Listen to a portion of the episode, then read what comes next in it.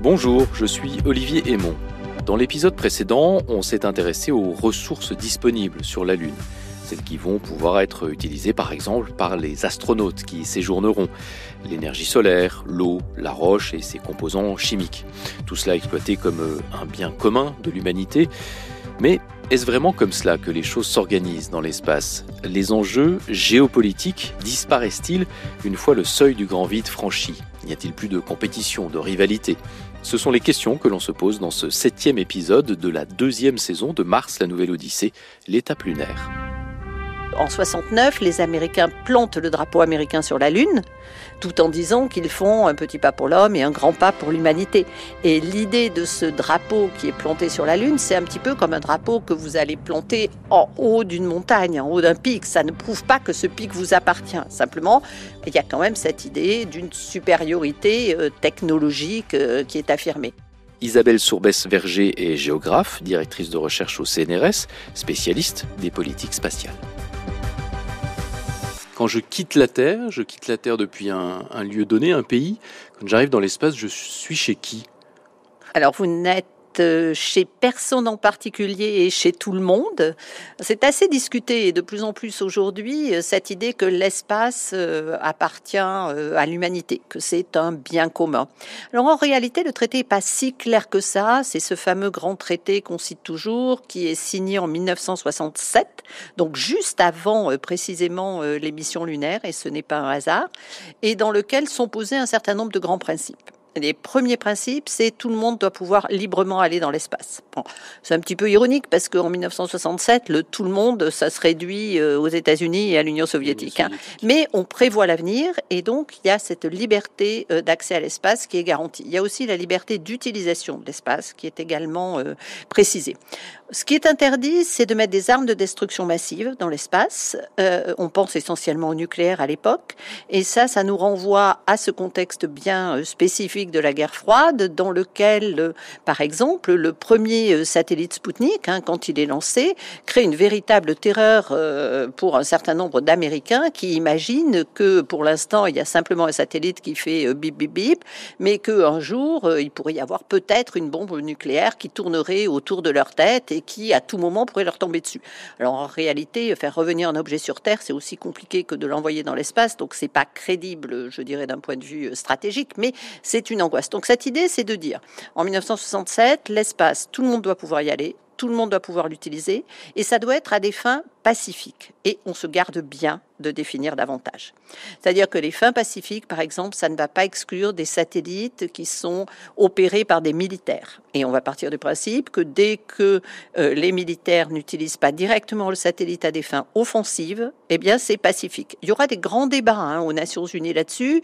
Les Indiens en particulier, eux, disent que euh, quand c'est militaire, ça ne peut pas être pacifique. Mais malheureusement, et ça on va le retrouver tout le temps dans l'espace, à partir du moment où vous avez des réalisations pratiques qui se font, le droit, il vient derrière. Mhm. Et aller vérifier ce que fait un satellite euh, en orbite, c'est quand même un petit peu compliqué. Et même encore aujourd'hui en Europe, on n'est pas capable d'identifier tous les satellites qui sont en orbite euh, et de les repérer euh, précisément un à un par nos propres moyens. Donc le traité de 67, c'est tout le monde doit aller dans l'espace, l'espace appartient à tout le monde. La Lune, c'est un peu différent en 75, il y a un traité qui est proposé où là, on met un certain nombre de contraintes supplémentaires. Et ces contraintes font qu'en réalité, aucune des grandes nations spatiales ne va signer ce traité. Donc on voit bien que finalement, un cadre flou, ça a au moins un mérite, c'est de faire un cadre. Mais on a quand même un cadre euh, à la fois global et vous l'avez dit euh, onusien, c'est-à-dire euh, multilatéral. C'est le traité international de 1967 et ratifié par, je crois, la quasi-totalité des, États, précisément parce qu'il n'est pas si contraignant, parce qu'il y, a du flou, mais c'est très bien parce qu'il y a quand même quelques principes qui sont posés. Et aujourd'hui, cette question justement de l'appropriation, hein, et ce mot que moi j'aime pas en tant que géographe, qu'on emploie souvent à propos de l'espace ou de la Lune, qui est l'idée que c'est un territoire ou un nouveau territoire. Ce n'est pas un territoire, ce n'est pas un nouveau territoire. En plus, c'est un milieu qui a des caractéristiques physiques très particulières quand on parle du milieu spatial, mais où il y a aussi des caractéristiques très différentes, bien sûr, euh, sur la Lune et sur Mars, euh, Vénus et ailleurs. Et donc, finalement, il faut peut-être aussi euh, cesser de projeter dans l'espace notre vision terrestre, y compris des rapports de force. En 69, les Américains plantent le drapeau américain sur la Lune, tout en disant qu'ils font un petit pas pour l'homme et un grand pas pour l'humanité. Et l'idée de ce drapeau qui est planté sur la Lune, c'est un petit peu comme un drapeau que vous allez planter en haut d'une montagne, en haut d'un pic. Ça ne prouve pas que ce pic vous appartient. Simplement, on l'a fait euh, dans toute l'histoire de l'exploration. Hein. Il, y a, quand même cette idée d'une supériorité euh, technologique euh, qui est, qui est affirmée. Donc aujourd'hui, sur la Lune, on se pose beaucoup de questions parce que les Américains parlent de zones de sécurité propose de signer avec euh, leurs alliés, hein, euh, les, États qui coopéreront avec eux, ils proposent de signer un accord global sur ces utilisations de futures bases lunaires, mais ils précisent quand même que euh, cela respecte les termes du traité de 67, sans dire exactement comment ça les respecte, et, de la même façon pour l'exploitation des ressources célestes, on ne sait pas non plus très bien comment on respectera les questions de libre utilisation et de non-appropriation.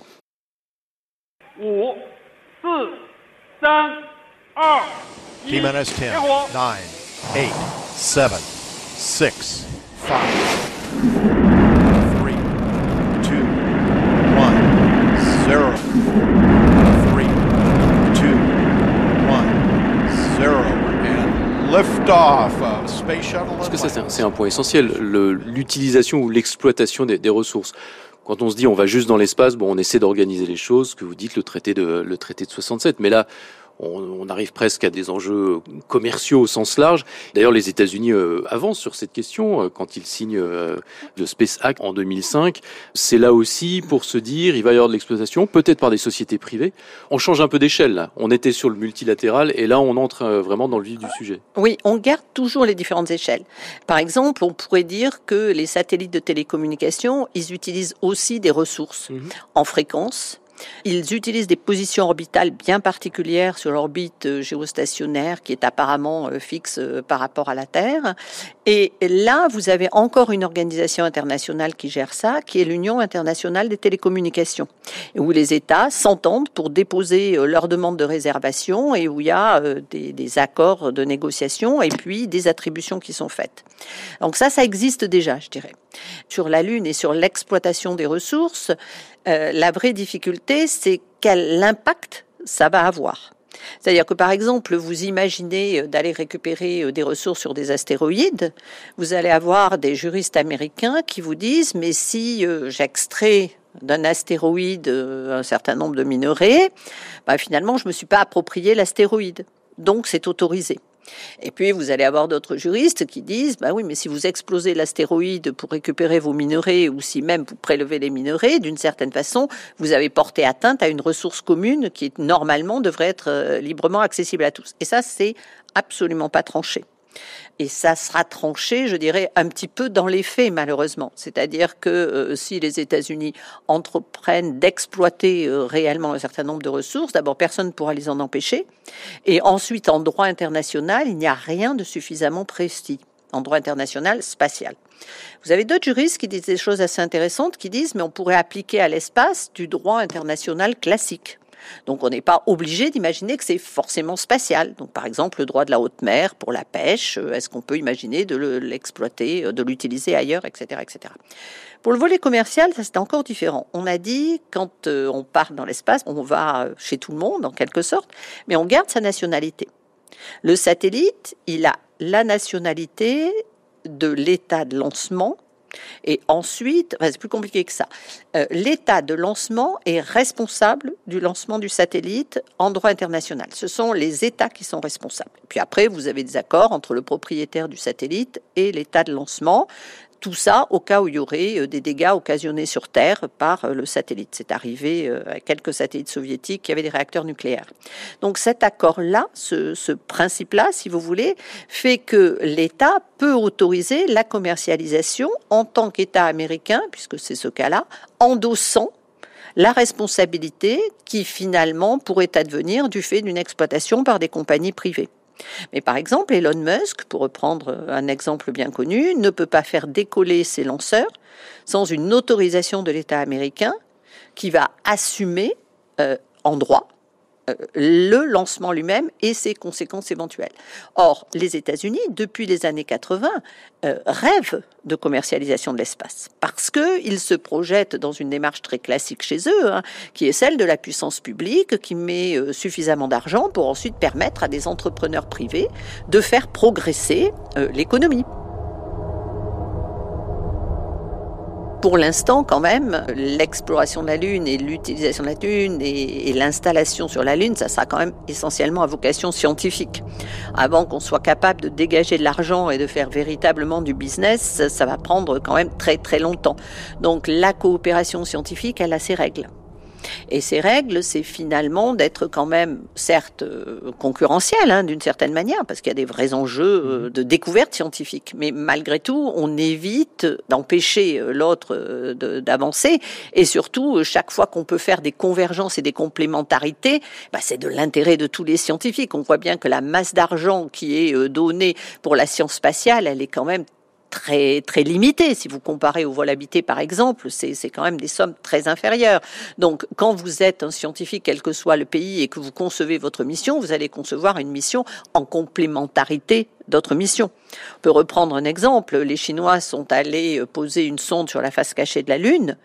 C'était pas pour euh, s'approprier la face cachée de la Lune au motif que les Américains ou les Russes n'y avaient jamais été. C'était simplement parce que quand vous êtes une nouvelle puissance spatiale, que vous voulez faire une première, eh ben, il faut faire quelque chose que les autres n'ont pas fait. Et aller sur la face cachée, personne ne l'avait fait. Alors c'est plus compliqué parce qu'il vous faut un satellite géostationnaire, enfin il faut un satellite même au point de Lagrange qui vous permette de vous connecter simultanément sur la Lune et sur la Terre. Donc c'est quand même vraiment plus lourd, on va dire, en termes d'infrastructure, mais c'est faisable. Et, là, vous êtes dans la démarche de euh, une découverte scientifique potentielle, parce qu'un jour, on espère qu'il y aura aussi des échantillons qui seront ramenés euh, de la face cachée de la Lune, ce qui fera rêver beaucoup de scientifiques, qui servira une forme d'orgueil chinois, parce que cette fois-ci, ce seront des échantillons chinois, enfin ramenés par les Chinois, lunaires, mais ramenés par les Chinois. C'est pas de l'appropriation, ça va être quand même de la coopération scientifique, même si euh, il y aura sûrement des partages et même si les Chinois se garderont sans doute les premières euh, découvertes et distribueront après en partenariat, euh, etc. Du coup, il y a quand même certes de la coopération, mais il y a aussi une démonstration de puissance aussi. Alors, honnêtement, je pense pas que les Chinois imaginent que les Américains ou les Soviétiques n'auraient pas été capables d'aller sur la face cachée. mais ils sont pas... les premiers. Mais ils sont les premiers, c'est ça qui est important, c'est qu'ils sont les premiers. Et là encore, on a une espèce de, vision du monde un peu faussée, nous les Occidentaux. On dit, euh, tout le monde se rappelle d'Apollo. Ah bon? Mais en Chine, en 69, euh, il n'y avait pas de télévision et ils étaient en pleine révolution culturelle. Alors, euh, Apollo, non, ils l'ont pas vu en 69. Ils l'ont vu beaucoup plus tard.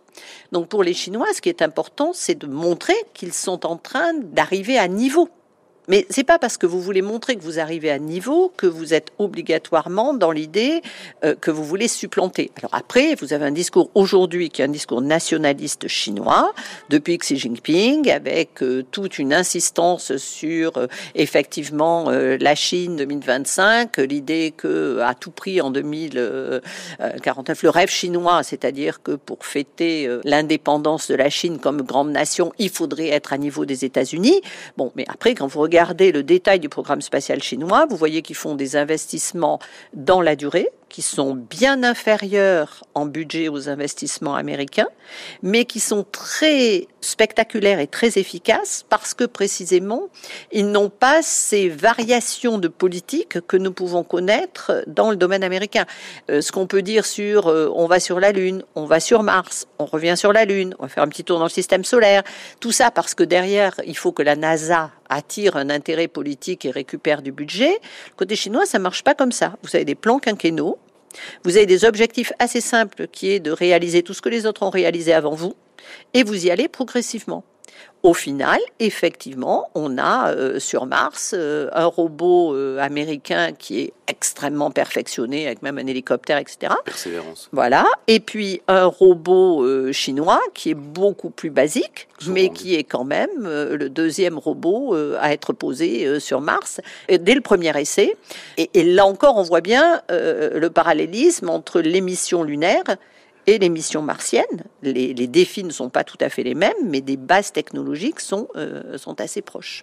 En Chine, si je comprends bien, il y a l'administratif et de temps en temps le politique le récupère pour se dire dans un enjeu nationaliste ou pas, c'est ce que vous disiez à l'instant. Et aux États-Unis, c'est un peu l'inverse, c'est d'abord la politique et l'administratif doit suivre. Euh, aux États-Unis, je dirais que c'est quand même culturel maintenant, c'est euh, à la fois la notion de nouvelles frontières que nous on, on perçoit probablement euh, en dessous de ce qu'elle signifie pour un Américain. C'est aussi la notion de destinée manifeste. Hein. Le président Bush Junior n'était pas reconnu pour euh, son goût pour la philosophie, mais euh, il faisait systématiquement allusion à la destinée manifeste des États-Unis dans l'espace. Ça, c'est vraiment particulier aux États-Unis. Et puis, ce sont des dizaines de milliards, qui maintenant sont des centaines de milliards, investis dans l'espace depuis 1957. Donc là, vous avez un cas particulier, c'est le cas américain. C'est une hyperpuissance spatiale. L'espace est maintenant un des éléments de la sécurité nationale et devient un des éléments de l'innovation technologique et même peut-être de l'économie future. Donc là, vraiment, ça c'est le cas américain. Le cas chinois, depuis le début, l'espace, c'est la preuve euh, de la modernité. C'est-à-dire que la Chine renoue avec un succès technologique et scientifique. Donc là, vous êtes dans un discours différent. Si bien que le politique chinois a toujours soutenu le spatial, même aux pires heures de la révolution culturelle, même si euh, bah, les ingénieurs et les, scientifiques euh, en étaient réduits à servir dans les cuisines et à balayer euh, leurs laboratoires, à un moment, ils sont passés sous le contrôle de l'armée populaire de libération pour être protégés et pour pouvoir continuer à travailler sur le programme spatial. Donc là, euh, il y, a, vraiment une unité euh, totale. Et Ensuite, vous avez une instrumentalisation qui, selon les types de régimes chinois, va être plus ou moins euh, forte sur le thème du nationalisme, de, la supériorité ou pas. Après, le troisième cas qui est assez intéressant, alors on a le cas indien, qui est un cas à part, parce que c'est un spatial qui, lui, a été euh, beaucoup plus développé sur des considérations euh, d'aide au développement donc il fallait pas que ça soit du prestige.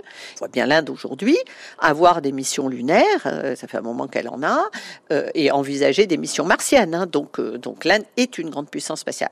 Le cas le plus compliqué aujourd'hui, c'est la Russie.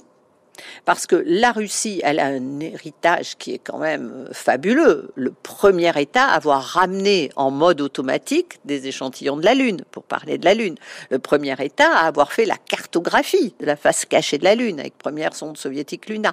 Donc là, il y a vraiment cette aura euh, de, de la grande puissance spatiale soviétique, qui est un héritage. Et puis derrière, eh bien, faute de budget scientifique, faute de budget euh, autour des applications, parce que finalement, euh, bah, la Russie n'a pas récupéré euh, ni en termes de technologie, ni en termes d'innovation, le tournant du spatial, je dirais. Aujourd'hui, comment la Russie continue à exister sans avoir véritablement modernisé suffisamment ces technologies? Tout ce qu'elle a fait, c'est via la coopération, coopération avec les Américains, coopération avec les Européens, et puis 2014 euh, euh, avec euh, la Crimée, et aujourd'hui avec l'Ukraine, eh bien cette rupture très très forte qui par exemple dans le spatial a créé quand même un véritable traumatisme avec la suppression de la mission ExoMars. Je pense qu'on n'imagine pas ce que représentait pour les scientifiques aussi bien européens que russes le fait que cette mission d'un seul coup s'arrête au moment où elle va être lancée alors qu'il y a plus de 20 ans d'investissement intellectuel là-dedans. ExoMars, c'est l'équivalent de persévérance, on va dire en, résumé. Euh, voilà. Enfin, en tout cas, c'est moins quand même, un peu moins. Mais en tout cas, euh, c'était aller déposer un rover et c'était une mission intégrée. Donc, euh, donc ça veut dire que le, le, système qui se posait sur Mars, il était robuste et puis les instruments, etc. Ils étaient, ils étaient européens. Bon, ça c'est fini. Donc aujourd'hui, la Russie contrebalance en disant mais on va faire une base sur la Lune avec la Chine. Oui, enfin, pour l'instant, euh, la Russie et la Chine disent qu'ils sont une alternative euh, au monde occidental euh, pro-américain. L'Europe, dans bah, cet ensemble-là L'Europe, est-ce que, est que, vraiment l'Europe reste, on va dire, entre les deux ou, ou clairement bascule du côté américain? Non, l'Europe a toujours été euh, du côté américain. La France a eu une singularité qui a été euh, de, de jouer aussi un partenariat avec les soviétiques euh, à partir de, de 1966. Mais même si l'ESA a des coopérations avec la Russie, l'ESA est clairement un partenaire de toutes les grandes missions américaines. Je pense que l'Europe, ce qu'il ne faut pas sous-estimer, c'est que c'est une grande puissance scientifique spatiale. C'est une grande puissance technologique spatiale malheureusement, l'Europe n'est pas un État. C'est-à-dire que cette espèce d'osmose entre la souveraineté la démonstration nationaliste ou pas, eh ben ça, ça fait défaut à l'Europe. Et d'ailleurs, vous n'avez qu'à voir, le spatial européen, c'est une agence spatiale de recherche et de développement, l'agence spatiale européenne. Ce sont des agences nationales, dont le CNES est quand même une très grande, l'agence française est une très grande agence spatiale. Et puis euh, maintenant, c'est même l'Union européenne sur un certain nombre de programmes. Donc avec tout ça, c'est difficile de capitaliser sur euh, des programmes comme par exemple un homme dans l'espace l'Europe pourrait techniquement euh, tout à fait euh, envoyer des, Européens dans l'espace par ses propres moyens. Elle a fait le choix de ne jamais le faire et de toujours envoyer ses astronautes soit avec des moyens américains, euh, soit avec des moyens russes quand il y a eu cette coopération sur la station spatiale internationale. Donc, si vous voulez, la, difficulté de l'Europe, c'est cette dimension de lisibilité politique qui lui manque sur un certain nombre de, sur un certain type de mission. Donc c'est vrai que euh, l'Europe a choisi la voie de la coopération. Alors maintenant, elle peut en faire une carte hein, aussi, parce que euh, c'est pas facile de coopérer même entre pays européens. Et, et l'agence spatiale européenne sait assez bien gérer ça. Et alors, si on revient euh, pour terminer sur les questions de traité, on l'a évoqué, mais le programme côté occidental, programme Artemis de retour sur la Lune, ce double d'accord, les accords euh, Artemis, est-ce que ça, ça change là aussi le, le, le, cadre? Les Américains présentent les accords Artemis euh, comme, je dirais, des, des accords internes, c'est-à-dire que c'est eux qui passent un accord avec euh, les États avec qui ils coopèrent et qui posent un certain nombre de règles sur la façon dont fonctionnera leur installation sur la Lune. Ils ont un argument assez étrange qui est de dire il faut absolument qu'on fasse ça parce que si on n'a rien de prévu et rien de possible, quand les Chinois euh, s'installeront, euh, il faudra répondre à leurs règles, ce qui est quand même un très mauvais argument. En revanche, je pense que les Américains préemptent un peu, en quelque sorte, comme ils le font beaucoup hein, dans l'espace, le fait de poser des règles du jeu. Mais si vous allez par là, ils le font aussi euh, sur la question du trafic spatial, dans lequel ils sont en train de proposer des règles du jeu sur la circulation du satellite. Ils le font aussi dans une réglementation sur la surveillance de l'espace, où ils posent aussi des règles du jeu. Et quelque part, quand vous êtes l'État qui a toutes les cartes en main, c'est assez logique. Je veux dire, il n'y a pas, il n'y a pas lieu d'être véritablement surpris. Donc, ce qu'on a constaté, c'est qu'au niveau juridique, la Russie a immédiatement opposé une fin de non-recevoir au principe des accords Artemis. La Chine a fait de même et l'idée, c'est de faire en sorte d'éviter que ces accords américains puissent devenir un précédent juridique. C'est-à-dire qu'en fait, à partir du moment où en droit vous faites une opposition à euh, une déclaration qui se veut universaliste d'un autre État, eh bien cet État ne peut pas prétendre euh, que euh, son initiative peut être généralisée, puisque déjà vous vous avez dit non, moi je ne suis pas d'accord avec cette interprétation sur, sur ce principe même. C'était Mars, la nouvelle Odyssée, l'étape lunaire. Un podcast original France Info en partenariat avec la Cité de l'Espace à Toulouse. Production Olivier Aymon et Pauline Pénanec. Prise de son Romain Luquiens. Réalisation Clotilde Pivin. Mixage Raphaël Rasson.